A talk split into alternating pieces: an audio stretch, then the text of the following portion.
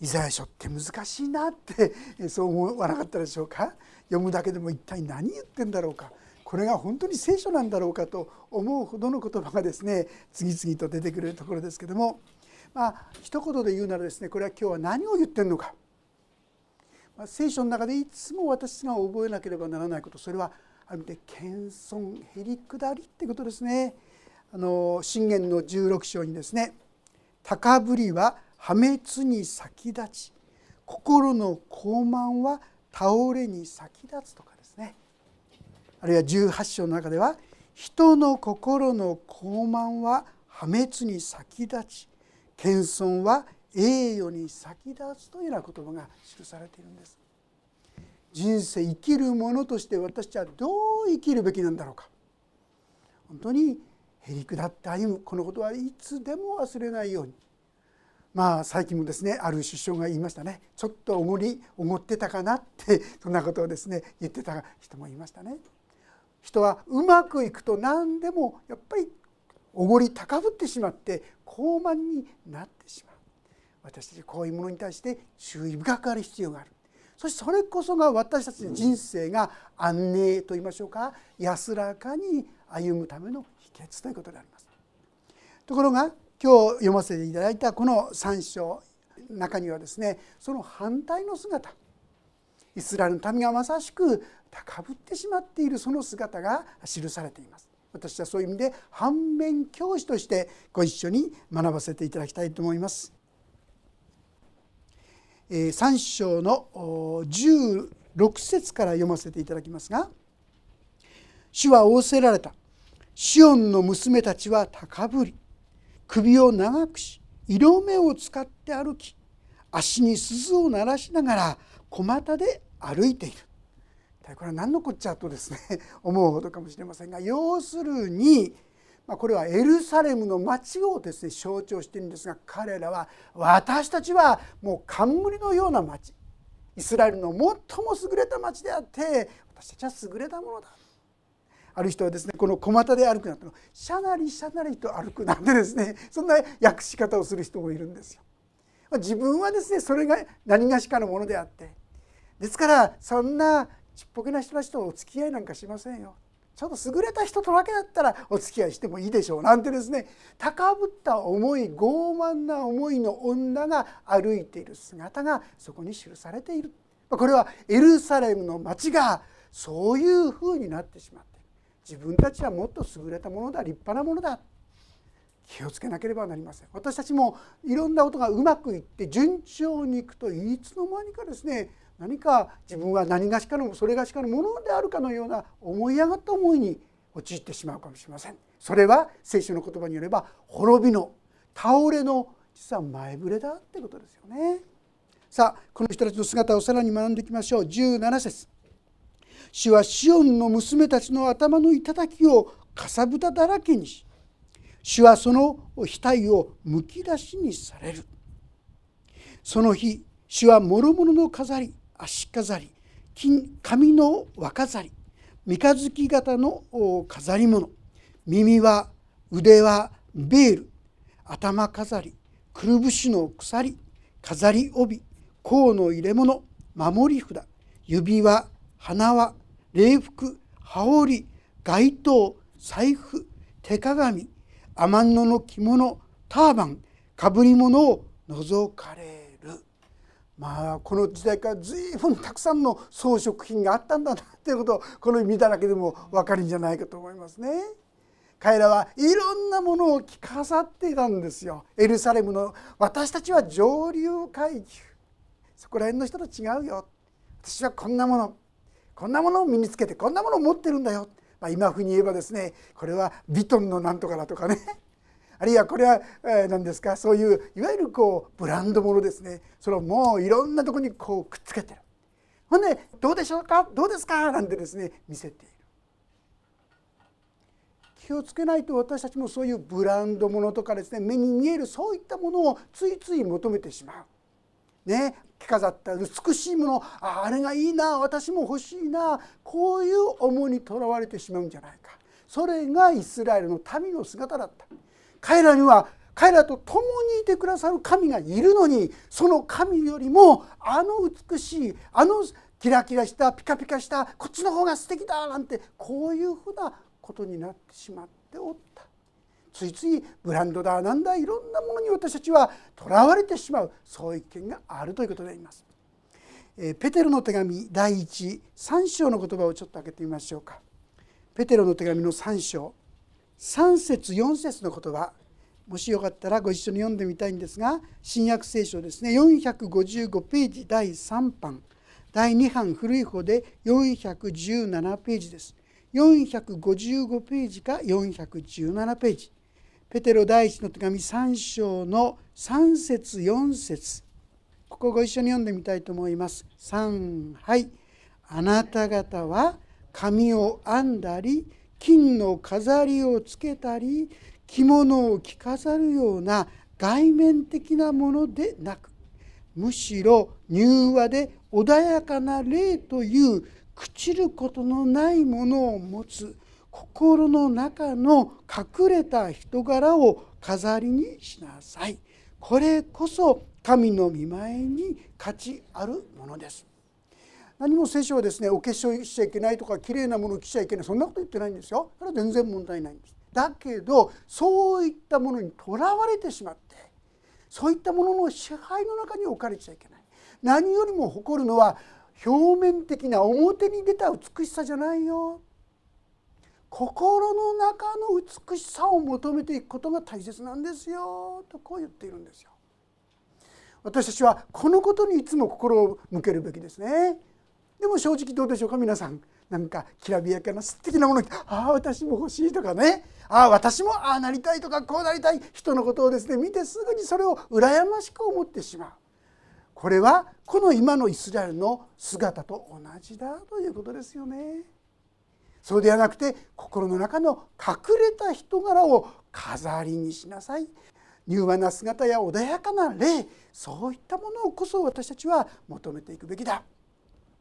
えー、ですから、まあ、いろんなものを羽織るわけですがそういったものじゃダメでこのことを教えるために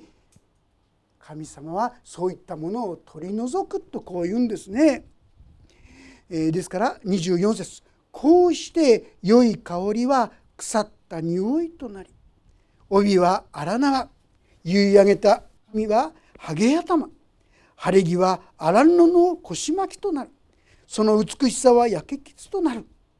あなたの男たちは剣に倒れ。あなたの勇士たちは戦いに倒れ。その門は皆悲しみ嘆き。シオンはさびれ果てて地に出す。その日7人の女が一人の男にすがりついて言う。私たちは自分たちのパンを食べ自分たちの着物を着ます。私たちをあなたの名で呼ばれるようにし私たちへのそしりを除いてください。神様はこのイスラエルの民がそのように傲慢になり高慢になってしまっている。その姿をですね間違っているということを教えるためにそれを取り除くってこう言うんですね。これが起きたのがこれが記されてから約100年後バビロン捕囚。バビロン捕囚という時に実際にそのことは起きてそしてここに書いてありますがこうして良い香りは腐った匂いとなりております。実はこの日本語言葉訳されてないですがここには全部ね何々の代わりに何々の代わりにってこれが連続で出てくるんですよ。要するにここでは良い香りの代わりに腐った匂い。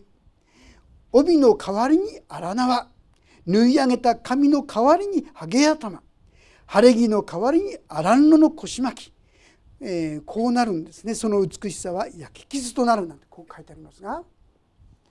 これがまさしくそうなった彼らはですね一生懸命それまでは香水を振りかけたりきれいなものを着飾ってたんですけどもあのバプリオン保守の日には彼らはそれまでは香水をしてたのにもう何日間もお風呂も入れない匂いがですねもう充満するようなそういう生活を強いられるようになりました。あるいは帯。本当に素敵なですね綺麗な帯がなんと彼らを捕まえるために彼らを連れ戻すための縄になったっていうんですよね。あるいはですね結い上げた本当に美しさを競うこの髪の毛のですねこの髪がなんとハゲ頭にされた。あるいはですね晴れ着は荒布の腰巻きですって。きれいなですねものをこう下着みたいなですねそういうものにされる。その美しさは焼き傷となるっていうんですがこれはですね実はあの奴隷を記す時にこのこういうところに焼き印を押すんですよね。そういうことを表すんですよ。カエルは私こそ本当にこの徴用花よって言ってみんなに喜ばれたそんな存在よなんて傲慢な思いを持ってた女たちがそういったものを全部剥ぎ取られて今やですね本当に惨めな悲しいそういう生き方をせざるを得なくされてしまった、まあ、されてしまう。非常に警告であります。だから悔い改めて一番最初に言いましたようにへり下りなさい。傲慢こそ倒れに先立つんだ。こういうわけですよね。しかし謙遜はへり下ることは栄誉に先立つ。その道をあなた方は選ぶべきですよ。次のことの男たちは剣に倒れ彼らは勇者だったわけですけれどもついにですね戦争に敗れてみんな男性がですね亡くなっちゃったんですよ。その結果どういうことが起きたか。一節のところはもう男性がいない。ここに書いてありますように7人の女が1人の男。比率でいうと1対7なんですよ。男性1女性7そうすると多くの女性が結婚できない。当時そのことがですね恥と思われてたんですね。それで彼らはどうしたか。もうあの着るものとか食べるものは 自分でやりますからお名前だけどうぞ結婚してください。また子供が与えられるようにこういうようなことを願うような。前はですね私こそなんて言って高ぶっていたですねこの人々がもうどうにもならない。なんとかなんとか私も結婚した者の一人となれるようにしてくださいなんてこういう悲しい状況になってしまった。皆さん単なる脅しじゃないんですよ。このことは現実にイスラエルの国において起きていること。これは今生きる私たちに教訓として語ってるんですよ。あなた方もそのように私は大丈夫なんてですね傲慢になってはいないか高慢になってはいないか本当にへりくだりなさい。このことを伝えてくださっているわけであります。私をあなたの名で呼ばれるようにしてるこれ意味わかりますよね。要するに私と結婚してくださいってことです。私が結婚できなかったそういうふうにこうお目にならないようにしてくださいってこんなことを言ってるわけであります。さあこういうイスラエルはもう救いようがないんでしょうか。普通だったらですねもう神様の前に傲慢になりそしてひどいことをいっぱいやってきた彼らはもう救いようがないと一見思われるかもしれませんが次からが神様の真骨頂と言いましょうか。今日特に受け取るべきはこの2節以降であります。その日その日っていうのはある日その後のある日ということでありますが主の若枝は麗しく栄光に輝き地の実はイスラエルの逃れた者の意向と飾りになる。もう見捨てられてあるいは呪われたんじゃないかと思われていたこの彼らの上に神様の恵みが注がれるんだってこういう約束の言葉励ましの言葉であります。主の和解だこれはですね実はイエス様を表す指し示すお言葉でもあるんですね。イエス様の十字架によって私たちは希望のなかった私たちは本当に生きる希望を持つことができる。いや私たちも地の実神様の恵みに預かることができるものになっていくんだ。シオンに残されたものエルサレムに残ったものは生と呼ばれるようになる。あのおごり高ぶったあの汚れたあの醜かったこの民がですね生と呼ばれる。神のものと呼ばれる。さらに皆エルサレムで命の書に記されたものであると書いてあります。皆さん命の書に記されたってどこで読みましたか？黙示録ですよね。聖書の一番後ろ。ちょっと分けてみましょうか。黙示録の20章。こんな言葉が記されてますね。12節の言葉と15節の言葉。黙示録20章の12と15をちょっと読ませていただきます。お聞きください。12節。また私は死んだ人々が大きいものも小さいものも御座の前に立っているのを見た。そして数々の書物が開かれた。また別の一つの書物も開かれたがそれは命の書であった。死んだ人々はこれらの書物に書き記されているところに従って自分の行いに応じて裁かれた。皆さん知ってますか？人は一度死ぬことと死んだ後に裁きを受けることは免れないんです。私はその行ってきた行いに応じて神様の書には全部それが記されているんです。それに応じて裁かれるんです。でも同時に開かれるのが命の書です皆さん。この命の書に記されているものはもはや裁かれることはないのです。15節命の書に名の記されていないものは皆この火の池に投げ込まれる。命の書に名が記されたものはもう決して裁きを受けることがない。罪を犯さなかったんじゃない。犯してきたんだけどもこの命の書に名が記されているものは滅びることがない。ですからルカの10章の中に記されていますがイエス様はですね弟子たちが悪霊を追い出したり人々を癒した時にですねすごく喜んでたんですその時そんなこと喜ぶ必要ないよってそれよりもあなたの名前が天に記されていることを喜びなさいって言ったんですよ。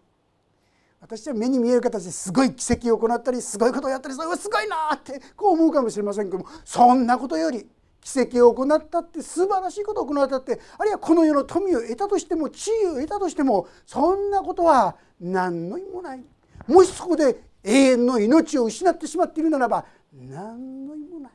それよりもあなたの名前がその書物に記されていること。もうこれはとんでもない喜びだ。いかがでしょうか。皆さんあなたもこの喜びの中に歩んでるでしょうか。自分の名前が命の書に記されている。まず第一に記されているかどうか不安な方。記されるために必要なのは何ですか？それは第一に自分が罪人であることを認めること。悪いことしてしないことじゃないんですよ。はっきり言うならみんな悪いことしてるでしょ。その自分の罪を認めること。でもその罪の身代わりにイエス様が死んでくださった。そして許してくれた。このことを受け取ることです。このイザヤ書の方の言葉にですね4節。主が裁きの霊と焼き尽くす霊によってシオンの娘たちの汚れを洗いエルサレムの地をその中からすすぎ清める時。主はシオンの山のすべての場所とその会合の上に昼は雲夜は煙と燃える火の輝きを想像される。それは全ての栄光の上に覆いとなり狩りよとなり。昼は暑さを避ける影となり嵐と雨を防ぐ酒どころと隠れ家になるからだ。イエス・キリストを信じる時にイエス様の十字架はあなたの罪を全部洗い清めてくださる。そして昼は火の柱夜は反対ですか。昼は雲夜は火の柱となってですね。皆さん彼らを守る。あのこっちの方はですねほとんど砂漠近いに近いようなところなんで炎天下。どうしようもないですよ。でもそこに雲があってですね曇りがあるとほっとするんですよ。そういう存在になってくれる。どんなところでもですね守ってくださる支えてくださるそういう存在になる。いかがでしょうか？あなたはこのイエス・キリストをそのような救い主として信じておられますか？ならばあなたの命が天に記されていることをはっきりと感謝しましょう。受け取りましょう。それはイエス様がどんな奇跡を行うよりもどんなに素晴らしい癒しをしたり悪霊を追い出すことよりももっと素晴らしいことだと言ってこの恵みに預かっていることを私はもっともっと感謝していきたいと思うんですね。ある一人のですね人がいました。ジェームズ・シンプソンって方いらっしゃるんですね。ジェームズ・シンプソン。実はあの麻酔クロロホルムというものを発見して、まあ、いわゆる麻酔の一番最初にあのやった人なんだそうです。今の麻酔のね。でその人は1947年にこれを使ってそれ以来手術のですね大きなこの痛み苦しみからだいぶ楽になったんではないかと思うんですが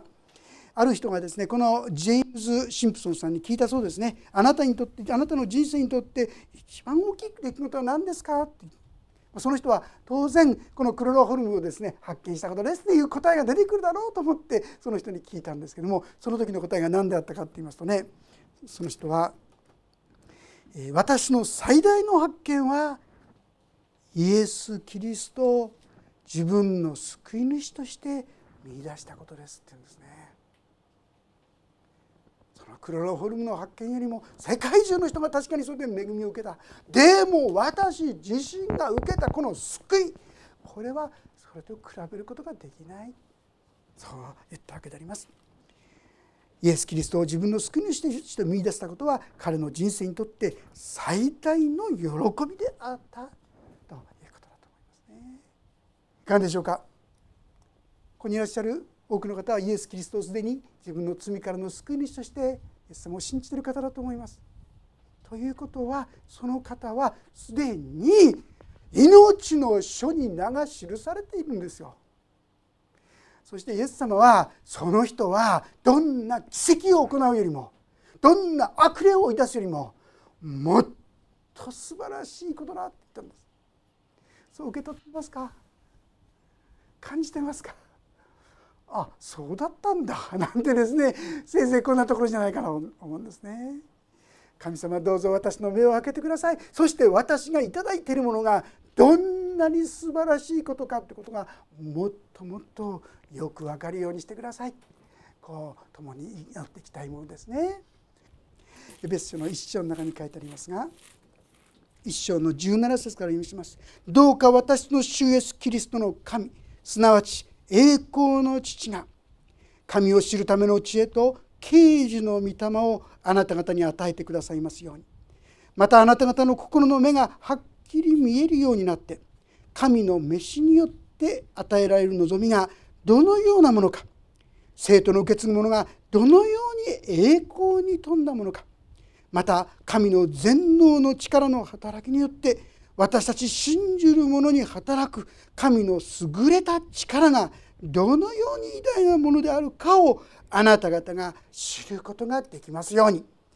私もこの祈りをですね本当に日々祈っていきたいものです。こうして神様が与えてくださっているものを心から喜び感謝していくお互いとなれたらなそんなふうに思います。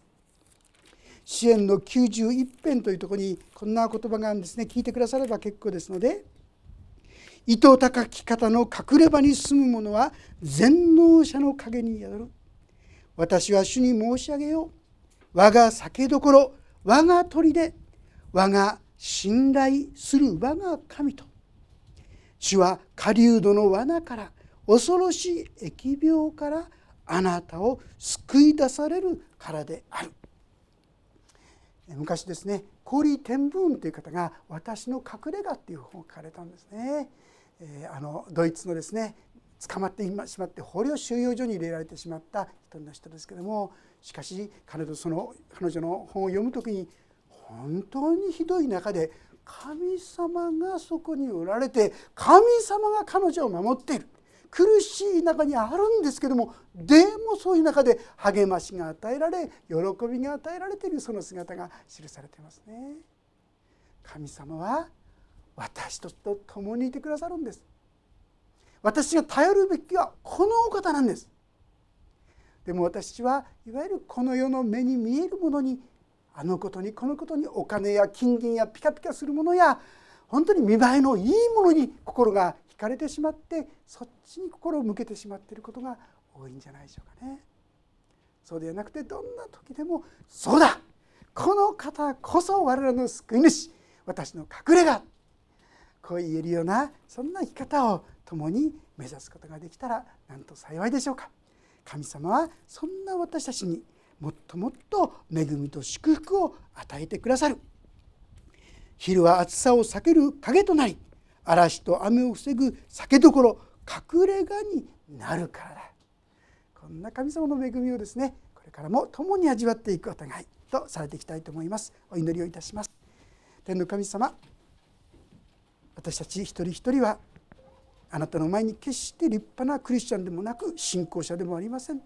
ある時はあなたを呪いある時はあなたに反抗する。そして死を目に見えるものやキラキラするものそういったものに心を惹かれてそしてそういったものを誇ろうとするようなものに過ぎません。でも主よそんな私のためにイエス様が十字架にかかってくださったことありがとうございます。